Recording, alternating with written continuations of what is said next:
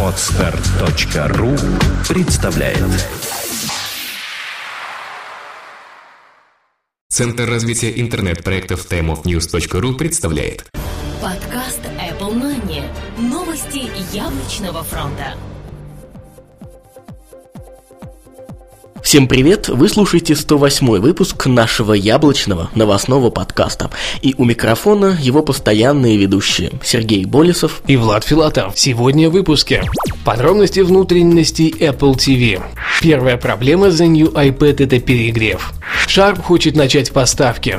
Apple намерена создать новые сим-карты. iPhone 5 может получить 4,6 дюйма. Angry Bird Space доступен в App Store и 1 миллион пользователей в новом iPhoto.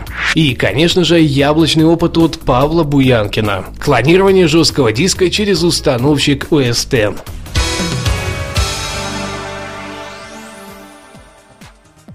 Подробности внутренностей нового Apple TV.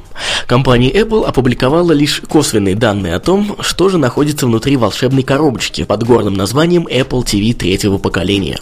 В качестве процессора действительно установлен одноядерный вариант A5, который идет под кодом APL2498, а стандартный A5 имеет код APL0498. Количество оперативной памяти составило 512 мегабайт, производитель Unix. Ранее было всего 256. Встроенной памяти также 8 гигабайт, где установлена операционная система и происходит кэш видео, который идет в режиме онлайн-потока. Похоже, именно последний фактор позволил не изменять ценник и сохранить его на прежнем уровне.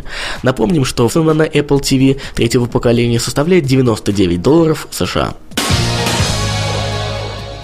Первая проблема The New iPad – это перегрев. Большое количество зарубежных пользователей сообщают на форуме поддержки продуктов Apple о возникшей проблеме перегрева своих новеньких The New iPad. Это происходит при запуске высокопроизводительных приложений, игр и так далее. Греется новый iPad больше всего левый нижний угол, где расположен центральный процессор и чип обработки графики. На данный момент яблочная компания уже дала комментарий, что по сути никаких отклонений нет и все укладывается в спецификации. Возможно, в самых сложных ситуациях будет запущена программа обмена на новый в Apple Store. Sharp хочет начать поставки. Компания Sharp активно пытается соблюсти все стандарты и нюансы производства, чтобы начать производить и поставлять дисплеи для нового iPad.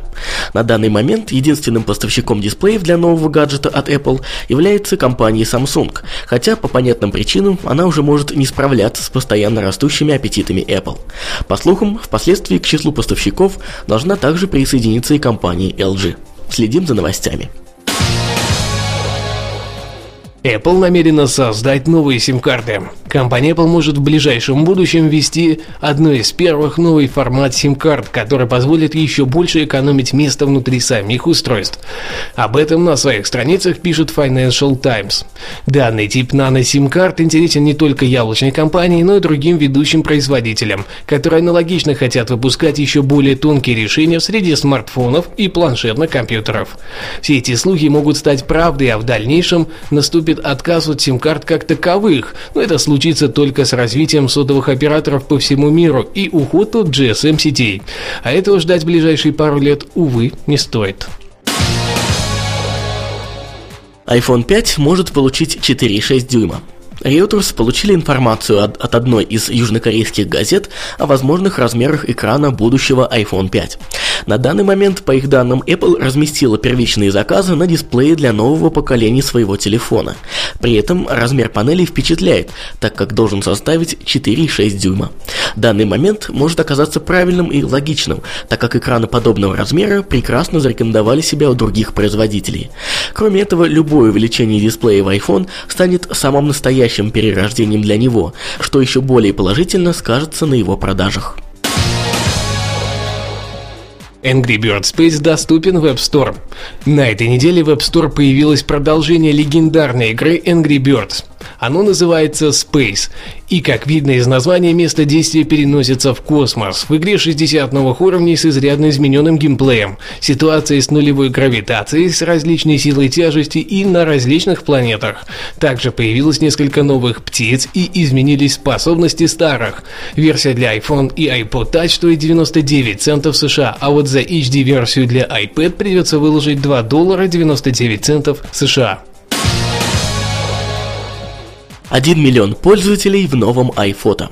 Apple показала нам свое новое приложение iPhoto для iOS во время презентации нового iPad. Данное приложение предоставляет вам очень удобную работу с фотографиями, возможность сохранять свои работы в iCloud и делиться ими через социальные сети. Совсем недавно поступила информация, что уже 1 миллион пользователей приобрели себе это приложение. Важно заметить, что это именно количество пользователей, а не количество скачанных раз. Если учесть цену приложения в 4 доллара 99 центов, то по несложным подсчетам можно понять, что купертиновцы заработали около 5 миллионов долларов всего за 10 дней.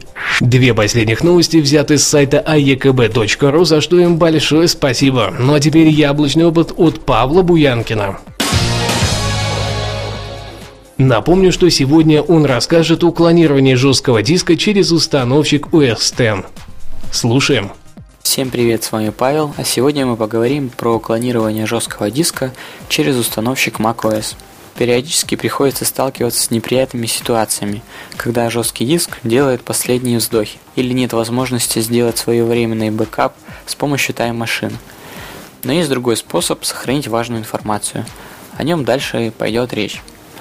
В установщик встроена дисковая утилита, многофункциональный инструмент, значительно упрощающий жизнь тем, кто часто работает с жесткими дисками. Одной из ее приятных особенностей является возможность восстановления целого тома жесткого диска.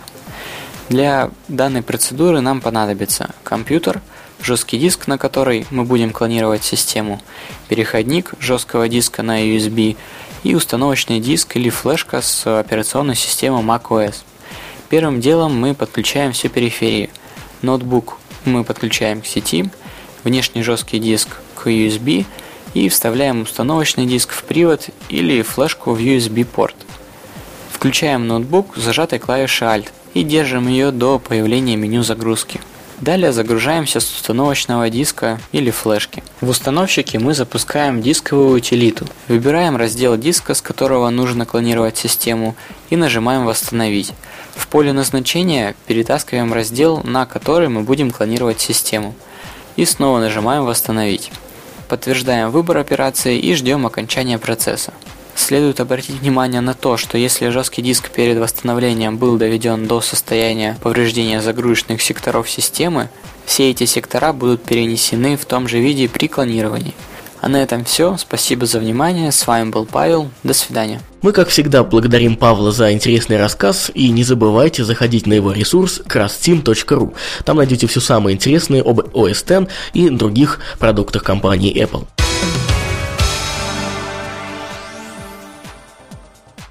Ну что ж, а на этом у нас все. Спасибо, что слушали. Подписывайтесь, комментируйте и услышимся через неделю. До следующей недели. Пока-пока. Подкаст выходит при поддержке независимой ассоциации русскоязычных подкастеров ruspod.ru Подкаст Apple Money. Новости яблочного фронта. Скачать другие выпуски подкаста вы можете на podster.ru